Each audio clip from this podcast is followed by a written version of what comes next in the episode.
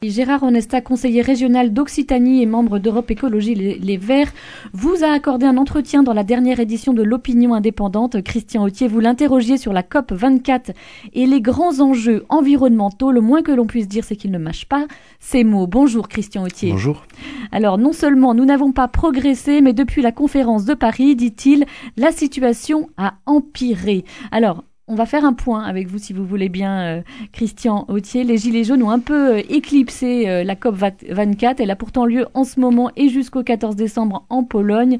Rappelez-nous un peu, rafraîchissez-nous la mémoire, de quoi il s'agit? D'abord, ces trois lettres. Oui, alors c'est un acronyme si l'on pourrait traduire en, bon français, enfin qui signifie la conférence des partis, et, qui est composée cette conférence de tous les États membres qui participent à ces à ces COP et qui, qui visent à appliquer les, les les objectifs des, des, conventions euh, adoptées. Alors en fait, la, première convention euh, qui ne s'appelait pas encore COP, euh, conférence mondiale sur le climat, remonte à 1979 à Genève.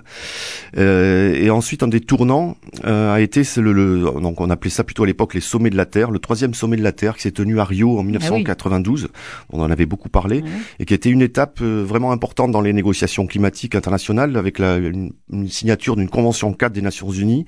Et cette convention reconnaissait officiellement, je cite, l'existence du dérèglement climatique et la responsabilité humaine dans ce phénomène. Et son objectif était donc de stabiliser les concentrations atmosphériques. Ça, à Rio? Oui, déjà en 1992, de stabiliser les concentrations atmosphériques de gaz à effet de serre à un niveau qui empêche toute perturbation humaine dangereuse du système climatique. Donc cette convention est entrée en vigueur en 1994 et a été ratifiée depuis par 195 pays, donc les fameuses parties de la conférence des parties, plus l'Union européenne. Depuis, elles ont lieu tous les combien les, les Alors depuis depuis 1992, elles ont été entre, euh, si je puis dire, euh, depuis 1995, pardon, elles ont été annualisées.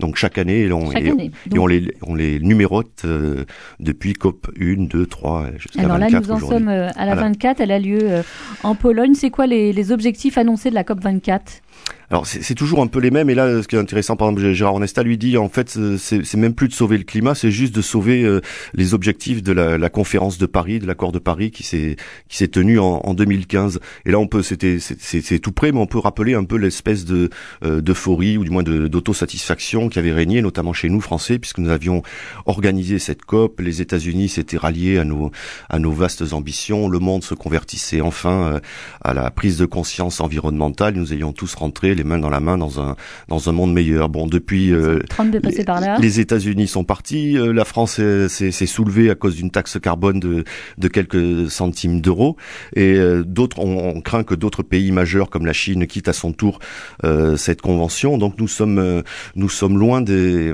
des objectifs fixés. Puis on se souvient aussi, il y a eu une COP au début des années 2000, je crois que c'était 2000 ou 2001 à Durban où Jacques Chirac avait fait sensation en disant notre maison brûle et nous regardons ailleurs. Et on peut dire qu'une quinzaine d'années plus tard, euh, la maison brûle, nous la regardons brûler, et certains disent c'est un effet d'optique, en fait, elle brûle pas vraiment. Quoi. C'est vrai qu'il y a quand même pas mal de détracteurs. Et alors pourquoi, au-delà des, des, effets d'annonce, euh, ça ne marche pas, cette COP24? Qu'est-ce qu'il en pense, euh, Gérard Onesta? Je bah, rappelle que vous l'avez interviewé. C'est une interview à retrouver dans l'opinion indépendante du 7 décembre. Bah, il explique assez bien, c'est très simple. En fait, elle n'est absolument pas contraignante. Donc, ce sont des, déclarations de bonnes intentions. Les États s'engagent à ne pas augmenter leur émission d'effet de serre, mais il n'y a aucun contrôle, évidemment, aucune sanction. Euh, c'est un fonctionnement, comme il dit, euh, onusien, et, euh, et, on en touche donc évidemment les, limites. Et, le, et le, de fait, dans les négociations qui se déroulent tout le long de l'année, la règle est celle de l'unanimité, donc on, évacue tous les sujets qui dérangent et tous les objectifs euh, un peu ambitieux. À titre de comparaison, on peut rappeler que par exemple un État membre de l'Union, en France, sont, son déficit budgétaire dépasse les 3%, il est sanctionné euh, notamment financièrement, c'est ce qui va arriver apparemment à l'Italie. Là, pour le, climat, il n'y a aucune sanction évidemment de, prévue. Qu'est-ce qu'il préconise alors, euh, Gérard Renesta Oh, il préconise, on l'évoque un peu, mais... Qu'est-ce qui pourrait faire que ça marche Mmh, bah d'abord, ce serait euh, Nicolas Hulot euh, l'avait évoqué lors de sa, de sa de sa démission et Gérard Onesta y fait allusion en, en, en citant, enfin en paraphrasant puisqu'il ne la cite pas, mais c'est la phrase de, de l'économiste euh, Kenneth Boulding qui disait une celui qui croit une croissance infinie dans un monde fini est soit un fou, soit un économiste. Et en fait, on touche avec ces questions environnementales le, le, la, la, contradiction intrinsèque de, de, de cet enjeu, à savoir que tous les États sont omnibilés par la croissance et le PIB, et essaie de concilier ceci avec ce qu'on appelle une croissance verte, un développement durable, etc. Or, c'est un peu le parti des causes qui voudrait se réconcilier avec le parti des conséquences. C'est assez impossible. Il cite l'exemple du PIB euh, de, manière un peu avec, humour noir, mais on peut le, on peut trouver plein d'autres illustrations. Par les, émeutes qui ont eu lieu ce, ce samedi à Toulouse euh, vont créer de la richesse. Alors certes, elles ont gêné le commerce, elles ont, elles ont créé une certaine paralysie, mais les assurances, les artisans qui vont réparer les commerces détruits, le mobilier, etc. Tout cela va créer, les assurances vont augmenter leurs tarifs dans quelques mois, donc tout ça va participer à l'augmentation du PIB. On peut rappeler aussi qu'en depuis 2018, l'INSEE en France intègre le trafic de drogue dans le calcul du PIB. C'était c'est un, une injonction aussi, un conseil pressant de, de l'Europe qui, qui, qui, nous conseillait d'intégrer le trafic de drogue et la prostitution.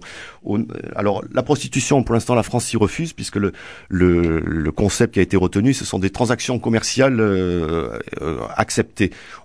la France estime que la prostitution, ce n'est pas forcément le cas, mais d'autres pays comme l'Espagne, je crois l'Angleterre ou, où l'Italie ont intégré euh, effectivement la prostitution dans le calcul du PIB. Donc on touche là aussi, euh, on s'éloigne un peu du climat, mais cette, cette euh, c'est ce concept très très flou et dangereux de la croissance obligatoire. Et alors vous parlez de, de, de Nicolas Hulot, effectivement, il, il incarne bien cette contradiction intrinsèque entre la quête de la croissance et, et la défense de l'environnement. Hein. Tout le monde a pleuré son départ du gouvernement et en même temps la taxe carbone, on voit ce que ça a donné. Et tout le monde, ça a mis tout le monde dans la rue, c'est un peu ça?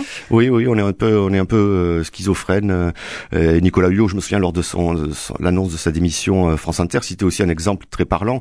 Il y a quelques jours avant, la France avait fêté en grande pompe euh, la, la, mise sur les eaux, si je puis dire, du plus gros porte-conteneur au monde. C'était une espèce de catastrophe écologique ambulante, mais qui allait nous rapporter quelques quelques zéros, quelques centièmes de croissance.